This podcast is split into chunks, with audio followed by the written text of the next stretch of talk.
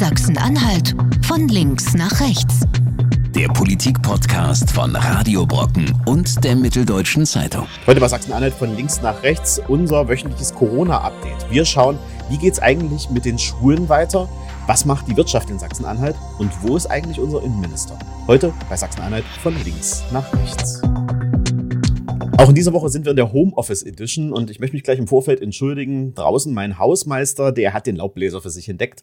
Und es kann immer mal passieren, dass es im Hintergrund klingt, als würde ich jetzt gerade ein Motorrad anwerfen. Das ist dann der Hausmeister. Und ich frage mich in dem Zusammenhang, wo ist die gute alte Hake hin? Weg ist in dem Zusammenhang übrigens auch unser Kollege Hagen Eichler. Der ist in dieser Woche nicht dabei, aber mit dabei ist Jan Schumann von der Mitteldeutschen Zeitung. Äh, Jan, wo ist denn eigentlich Hagen? Äh, grüß dich, Lars. Äh, Hagen ist im wohlverdienten Urlaub jetzt kurz vor Ostern und kümmert sich um seine Familie. Das hat er sich auch verdient. Wo er hingefahren ist, brauchen wir in diesen Zeiten nicht fragen, denn das Thema hat sich ja erledigt. Was sich noch nicht ganz erledigt hat, sind die Schulen hier in Sachsen-Anhalt, denn es ist immer noch ein heiß diskutiertes Thema. Wann machen sie wieder auf? In dieser Woche haben wir erfahren in der Pressekonferenz ab dem 16. April, da gibt es eine neue Corona-Verordnung aus dem Bund. Da hört man schon, naja, im April könnte es vielleicht gar nichts werden mehr. Es wird wohl eher Richtung Mai. Jan, was denkst du denn, wann gehen die Kinder wieder zur Schule? Hm, gute Frage, kann keiner sagen. Ich weiß es auch nicht. Also Fakt ist, ähm, bis zum 20., das ist der übernächste Montag, sind sie auf jeden Fall noch zu. Ähm, dann könnte es weitergehen, theoretisch, wenn es, äh, du hast es ja gerade schon angesprochen, keine neue Verordnung gibt, keine neue Verlängerung sozusagen der Kontaktsperren. Ähm, die Schulen sind deswegen ja so ein besonderes Thema, weil da so viele Kinder und Lehrer zusammenkommen, die bei Infektionen das Ganze wirklich in die Familien im ganzen Land tragen. Also die die Schulen wären tatsächlich so ein Herd, wo sich das Ganze äh, verbreiten könnte, das ganze Virus. Ähm, deswegen ist das so heiß diskutiert. Ähm, also ich kann es mir nicht vorstellen, dass es von 0 auf 100 losgeht. Äh, was sagst du, Lars? Äh, kannst du es dir vorstellen? Nein, kann ich mir nicht vorstellen. Ich habe mich auch in dieser Woche mit einer Schulleiterin getroffen und die war ganz alleine in ihrer Schule. Denn jetzt gerade da laufen so die letzten Renovierungsarbeiten. Ähm, da wird mal richtig durchgefegt. Ähm, es werden einige Sachen gestrichen gemalert. Alles so Dinge, die halt liegen geblieben sind und natürlich alle möglichen Akten werden abgearbeitet. Und die sagte mir auch, naja, wir schauen jetzt erstmal, äh, wie das jetzt mit der nächsten Verordnung weitergeht. So richtig Hoffnung hat die sich auch nicht gemacht, dass jetzt ähm, ab dem 19. die Schulen wieder aufgehen. Ganz im Gegenteil, die richten sich jetzt eher darauf ein, dass es von zu Hause weitergeht. Da gibt es ja auch vielfältige Angebote. Ähm, der Bildungsserver des Landes liefert da ein Tool, das nennt sich Moodle. Und da hört man aber nichts Gutes aktuell. Der Bildungsserver, der ist ständig überlastet, der stürzt ab, ist manchmal gar nicht zu erreichen, denn der war gar nicht dafür ausgelegt. Das ist auch so ein Thema in unserem Landesdatennetz. Die Technik ist relativ alt und sollte eigentlich auch schon vor längerer Zeit ersetzt werden. Man bastelt schon an einem neuen Landesdatennetz, das ist aber immer noch nicht da. Und das führt jetzt auch dazu, dass äh, das E-Learning an den Schulen schwieriger wird. Ja, da musste nachgerüstet werden beim Landesserver. Ähm, das ist zumindest passiert, ist auch ein bisschen besser, soweit man hört. Ich kann es mir nicht vorstellen, dass es jetzt absolut problemlos jeden Tag läuft. Äh, wie ist jetzt der Stand der Dinge? Also die Sekundarschullehrer zum Beispiel sagen, Vielleicht ist es sinnvoll, nicht von 0 auf 100 zu starten, aber erstmal die älteren Schuljahrgänge zumindest in die Schulen zu lassen. Ähm, dann können diejenigen, die sich tatsächlich vielleicht auf, auf Abschlussprüfungen vorbereiten oder die mit Abschlusszeugnissen jetzt sich einen Job suchen müssen im Sommer oder im Herbst, dann könnten die zumindest jetzt starten.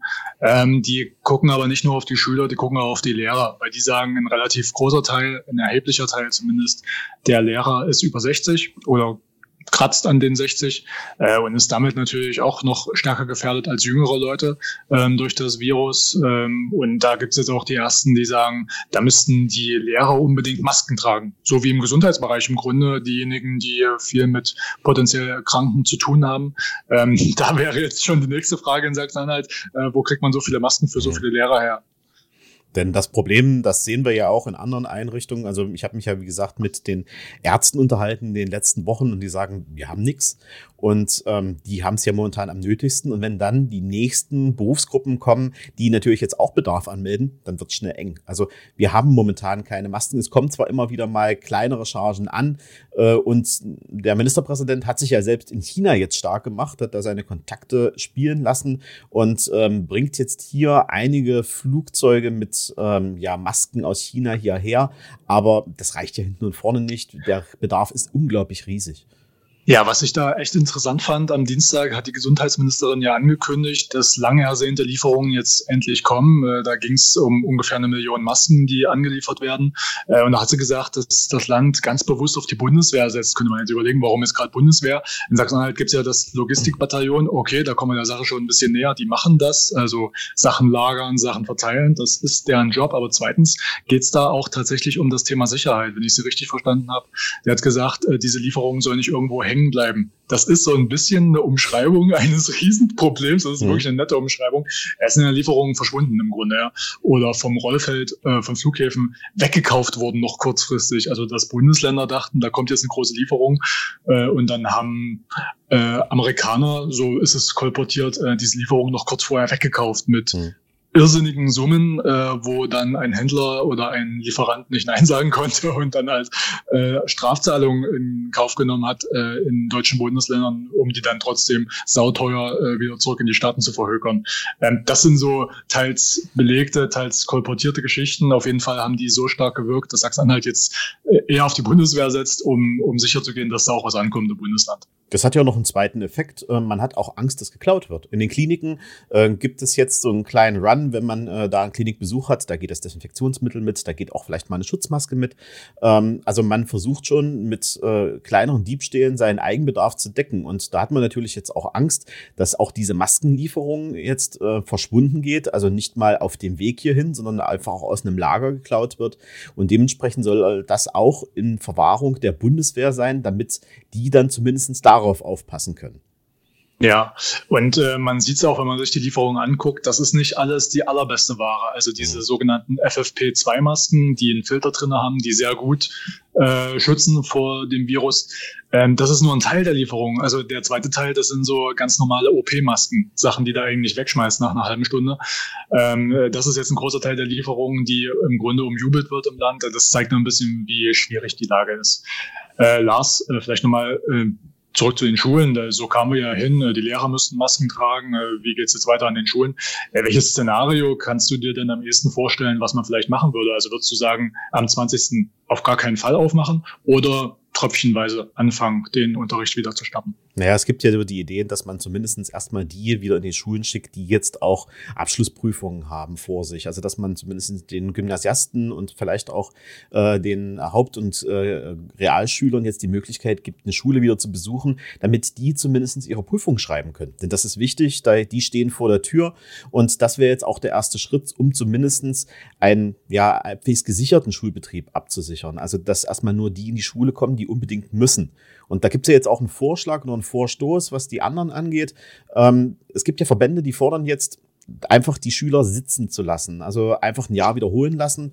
Ähm, einige Schüler, die reagieren jetzt auch schon positiv drauf und sagen, ja, ich würde lieber noch mal ein Jahr extra machen und dann den Stoff nachholen, als dass ich jetzt äh, mit dem bisschen, was ich jetzt habe, vielleicht äh, im nächsten Jahr eine Abschlussprüfung rein muss oder in diesem Jahr eine Abschlussprüfung rein muss.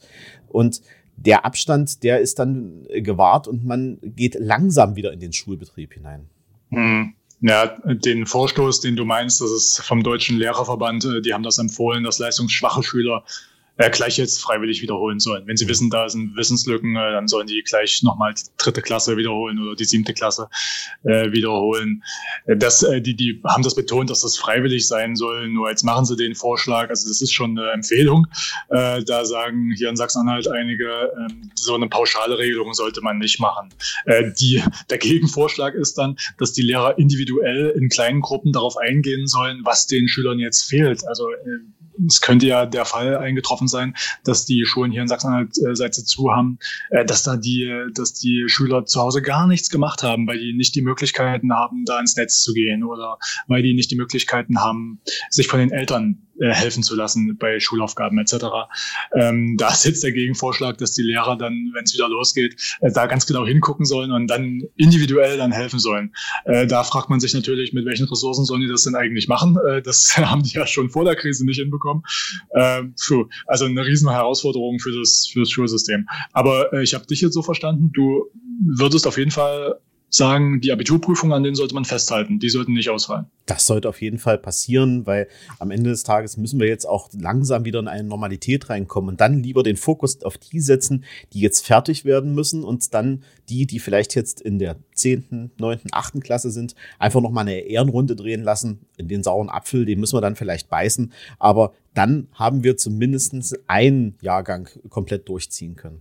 Na, aber was sagst du denn zu den Abiturienten, die jetzt einen Monat zu Hause waren, die keine Unterstützung von Lehrern hatten, beziehungsweise lediglich über E-Mail und die sich jetzt vorbereiten sollten auf das Abitur? Die gehen jetzt bald in die Räume, waren sehr lange schon nicht mehr in der Schule äh, und fangen dann an, äh, Deutsch-Abi zu schreiben, Mathe-Abi zu schreiben. Äh, wir erinnern uns, wie, wie hart das damals war. Äh, findest du das in Ordnung? Sagst du da Augen zu und durch oder ist das möglicherweise dann doch ein Punkt, wo man sagt, äh, dann vielleicht doch auf Abschlussprüfungen verzichten? Ich muss jetzt mal rechnen, ich glaube, meine eigene Abiturzeit ist jetzt, glaube ich, 20 Jahre her. äh, und muss jetzt mal überlegen, wie das damals war. Aber so aus dem Gefühl heraus, waren wir da nicht eh zu Hause? Also war das jetzt eh nicht die Zeit, äh, wo wir uns dann bloß noch in Lerngruppen mal in der Schule mm. getroffen haben und dann vielleicht. Na, du, Du ja. hast schon so Konsultationen. Genau, also, das meine ich. Ja. ja. Ja, genau, genau. Also es, und das ist ja im Grunde genommen die Konsultationsphase, die machen wir jetzt online. Also von daher weiß ich nicht, ob das jetzt so einen großen Unterschied macht äh, zu dem, mhm. was der eigentliche Abiturient sowieso schon eigentlich durchlebt hätte. Also die wären eh jetzt zu Hause, hätten sich hoffentlich auf die Prüfung vorbereitet. Ich kann aus meiner Erfahrung schrecken, na ja, das ist dann auch immer, immer auf, alles auf den letzten Drücker passiert. Also von daher ähm, weiß ich nicht genau, ob das äh, jetzt vielleicht den großen Hub jetzt bringen würde, wenn die nochmal nachsitzen und nicht eher ähm, jetzt sagen, wir ziehen es jetzt einfach durch. Wir hätten wahrscheinlich eh uns vorbereitet zu Hause und ähm, da am besten bei rumkommen. Okay. Äh, von denen, die jetzt möglicherweise bald in die freie Wirtschaft entlassen werden, zu denen, die das schon äh, sind. Äh, zum Thema Wirtschaft hast du, hast du ein bisschen was mitgebracht aus der Pressekonferenz der Landesregierung am Dienstag. Nicht nur aus der Pressekonferenz, und wir haben ja eine eigene Konferenz ähm, diese Woche durchgeführt, die Radio Brocken Hörerkonferenz, in der wir genau die drei Protagonisten, also den Ministerpräsidenten Rainer Haselhoff, die Sozialministerin Petra Grimbenne und natürlich auch den Wirtschaftsminister Arnim Willingmann direkt zu unseren Hörerfragen äh, befragt haben. Und äh, bei Herrn Winningmann, ähm, da war natürlich der Fokus ganz stark auf diese Hilfen, diese Soforthilfen, die jetzt laufen. Da gibt's ja auch offene Fragen. Also was passiert zum Beispiel, ähm, wenn ich jetzt im Nebenerwerb ähm, ein Gewerbe habe und damit meinen Lebensunterhalt weiter refinanziere? Da gibt's momentan zum Beispiel gar keine Lösung. Ähm, da kann ich zum Amt gehen und dann ganz normal eine Unterstützung beantragen, aber aus dem großen Fonds gibt's dafür kein Geld. Die sind nicht berücksichtigt. Die müssen jetzt äh, warten, ähm, bis vielleicht der Bund noch eine zweite Runde gibt oder sich dann halt auf Kredite stürzen, die jetzt unterwegs sind. Hm. Und für andere Problemfelder ist auch noch keine Lösung gefunden, äh, Lösung gefunden. Beispielsweise für die, die jetzt davon, von den äh, Soforthilfen beispielsweise eine Miete bezahlen oder äh, eine Versicherung, die anfällt. Aber was ist denn zum Beispiel mit der eigenen Krankenversicherung als Solo-Selbstständiger? Die kann ich davon nicht bezahlen. Oder was passiert denn? Ich muss mir ja auch selber mal ein Gehalt zahlen, damit ich meine Miete bezahlen kann. Woher soll das Geld kommen, wenn ich jetzt zum Beispiel Gastronom bin und keine Einnahmen haben? Darf, keine mhm. Einnahmen habe. Da der Aspekt, der fehlt vor komplett. Und ich habe Herrn Willingmann äh, auch gefragt, wie ist es denn eigentlich oder wie, ähm, was sagen Sie den äh, Selbstständigen, die jetzt in dieser Krise krachen gehen? Also es wird ja ähm, äh, Leute geben, Unternehmen geben, die nach der Krise einfach nicht mehr da sind. Es werden am Ende nicht alle da bleiben können, wo sie jetzt sind. Das ist ein Jammer. Das ist aber eine Folge einer Krise, die wir äh, auch früher schon mal erlebt haben. Entscheidend scheint mir, dass es danach wieder nach oben geht und dass wir etwas optimistisch nach vorne schauen. Aber das können wir auch. Es wird eine Zeit nach Corona geben. Diese Normalität, die müssen wir jetzt langsam wieder herstellen, denn ähm, für die Unternehmen wird es jetzt langsam eng. Ähm, das ist natürlich nicht in jedem Gewerbe und jedem äh, Berufszweig so, aber wenn man sich anguckt, ähm, gerade was die Gastronomie angeht, das ist immer mein bestes Beispiel, die Hotellerie, die haben momentan null Umsätze. Die ja. stehen da und wissen nicht, äh, wie sie den nächsten Monat bestreiten sollen. Du kannst da, du kannst da in alle Branchen gucken. Du sprichst jetzt ja vor allem von den Selbstständigen, jetzt mhm. die Gastronomen. Das betrifft ja auch die, die ganz großen Firmen, ja, die Autowerke in Deutschland, die äh, stehen still zum, zum Teil. Du hast in Sachsen-Anhalt äh, davon betroffen ja eine ganz große Autozuliefererindustrie, die natürlich auch ganz stark davon betroffen ist. Und da gibt es die ersten Experten, die sagen, also jeden Tag, mit dem diese Autowerke zu sind, äh, umso problematischer wird's. Also du hast es gesagt, äh, da gibt es offene Fragen äh, zum Thema, die noch sehr weitreichend sind. Und ich glaube, da muss man auch kein Prophet sein, um zu sagen, dass diese 500 Millionen, die das die der Landtag jetzt äh, bewilligt hat, extra in der Corona-Krise, dass die nicht ausreichen werden dieses Jahr. Äh, da wird wohl noch ein bisschen was dazukommen. Äh, das heißt aber, Quintessenz, ähm, der Wirtschaftsminister geht jetzt schon davon aus, ähm, dass das bleibende Schäden sozusagen bleiben in der Wirtschaft, wenn ich dich richtig verstanden habe. Ja, auf jeden Fall. Und dass auch äh, Unternehmen nach der Corona-Krise nicht mehr da sind. Und ähm, das wird natürlich auch bedeuten, wir werden eine Rezession auf jeden Fall im Land bekommen. Also wir werden in eine Konjunkturkrise auch hineinrutschen. Ähm, wie sich das dann danach wieder erholt und wie schnell das geht, hm, das ist ganz unterschiedlich. Wir haben ja selbst in den letzten Jahren, das sagt ja auch Willingmann, ähm, erlebt, ähm, dass wir schon aus Krisen wieder gestärkt herausgegangen sind. Also aus der Bankenkrise beispielsweise, die ja Sachsen-Anhalt nicht so stark betroffen hat. Ähm, aber nichtsdestotrotz, ähm, das wird noch ein hartes Brett, was da zu bohren ist. Mhm. dickes du hast dich Du hast dich auch äh, gewundert, äh, dass äh, ein anderer Minister nicht da war. Äh, worum ging es dir da jetzt konkret? Naja, wenn man sich das Panel so ansieht und auch das Panel der letzten Wochen so ansieht, ähm, da fehlt mir so ein bisschen auch die Tätigkeit des Innenministers. Ähm, er hatte ja ein eigens ein Thema angemeldet zur äh, Pressekonferenz am Dienstag äh, in der LPK, die ja jetzt mittlerweile Gott sei Dank für uns auch als Videostream läuft, in der wir jetzt auch richtige Fragen stellen können. Also da muss man mal an der Stelle auch die Landesregierung mal kurz loben, ähm, dass sie das Konzept so gut umsetzen konnten, zusammen mit der Landespressekonferenz, die da auch äh, richtig gewerkelt hat im Hintergrund. Aber ähm, eigentlich war ja der Innenminister Stark nicht angekündigt und ähm, sollte sprechen zu den aktuellen äh, politisch motivierten Kriminalitätszahlen. Rechtsextremismus ist nach oben gegangen, zehn Prozent mehr Straftaten haben wir da und ähm, zu dem Thema gab es halt keine Einlassung, weil Ministerpräsident Haselhoff sagte gleich am Anfang, wir haben uns gemeinschaftlich entschieden, dass wir nur über Corona sprechen. Hat mich ein bisschen verwundert, ähm, weil ich dachte, naja gut, ähm, das ist auch ein wichtiges Thema, da hätten wir vielleicht auch gerne mal Fragen gestellt und ähm, Mr. Starknecht taucht nicht auf. Ich fand das jetzt ehrlich gesagt nicht so schlimm. Äh, tatsächlich, Corona hat äh, ja schon ein bisschen Vorrang, gerade in der Berichterstattung. Äh, da gab es ja auch genug Fragen. Also äh, die Statements zu Corona, die waren ja vielleicht äh, zehn Minuten lang oder mhm. 20 Minuten. Und die Fragen, die danach kamen, das äh, war ja länger als eine Stunde insgesamt. aber du, du vermutest da gleich anderes, anderes dahinter. Naja, es fällt schon auf, dass der Ministerpräsident Rainer Haselhoff sich sehr stark positioniert jetzt in dieser Krise. Das ist ja auch sein gutes Recht. Recht, er ist der Amtsinhaber und ähm, er muss natürlich ähm, auch natürlich jetzt sehr viele Aufgaben wahrnehmen. Nichtsdestotrotz ähm, ist das Innenministerium, genau wie das Wirtschaftsministerium und das Sozialministerium momentan sehr stark gefordert. Die sind äh, Ministerien, die ähm, in dieser Krise wahrscheinlich die größten Player sind. Und das Innenministerium taucht aber in den letzten Wochen in den großen Konferenzen gar nicht mehr auf. Also gefühlt seit drei, vier Wochen habe ich den Innenminister Starknecht nicht mehr gesehen. Und ähm, ich vermute jetzt nicht, dass äh, das an Starknecht liegt, sondern ich glaube schon, ähm, dass man da klare Linien gezogen hat in der Staatskanzlei und sagt, ähm, Haselhoff, der äh, ist jetzt das Gesicht dieser Krise. Und das könnte ihm ja auch helfen, denn Haselhoff überlegt ja immer noch, ähm, ob er noch mal eine Amtszeit nachschiebt.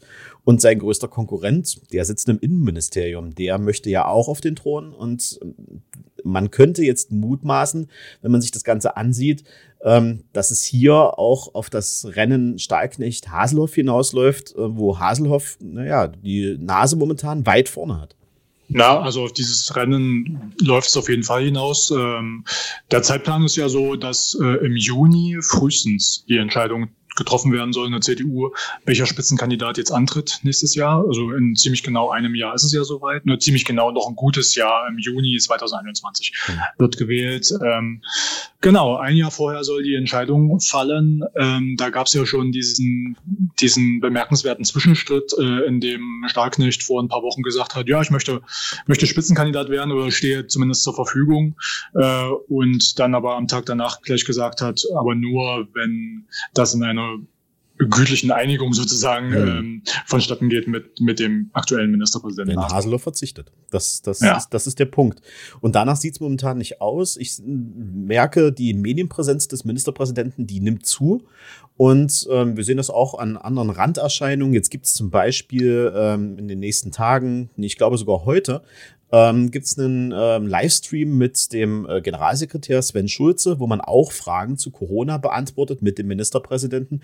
Das wäre ja auch etwas, äh, was man auch mit dem Landeschef zusammen machen könnte, zu dritt. Das ist eine CDU-interne Veranstaltung, muss Genau. man dazu sagen. Ja. Mhm, Mhm. Richtig. Ähm, also auch das wäre eine Möglichkeit, ähm, wo man auch den Landeschef wieder mit reinholt. Das tut man aber an der Stelle nicht.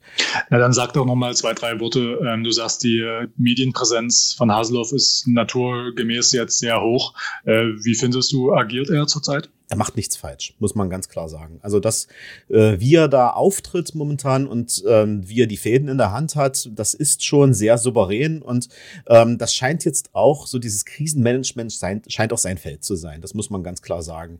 Da hat man ja, wenn man ganz ehrlich ist, äh, von dem Herausforderer in der Vergangenheit immer mal so ein bisschen Missmanagement gesehen und vielleicht ist das auch der Grund, warum ähm, Haselhoff jetzt zeigen will, dass er es an den Stellen immer noch richtig macht und kann.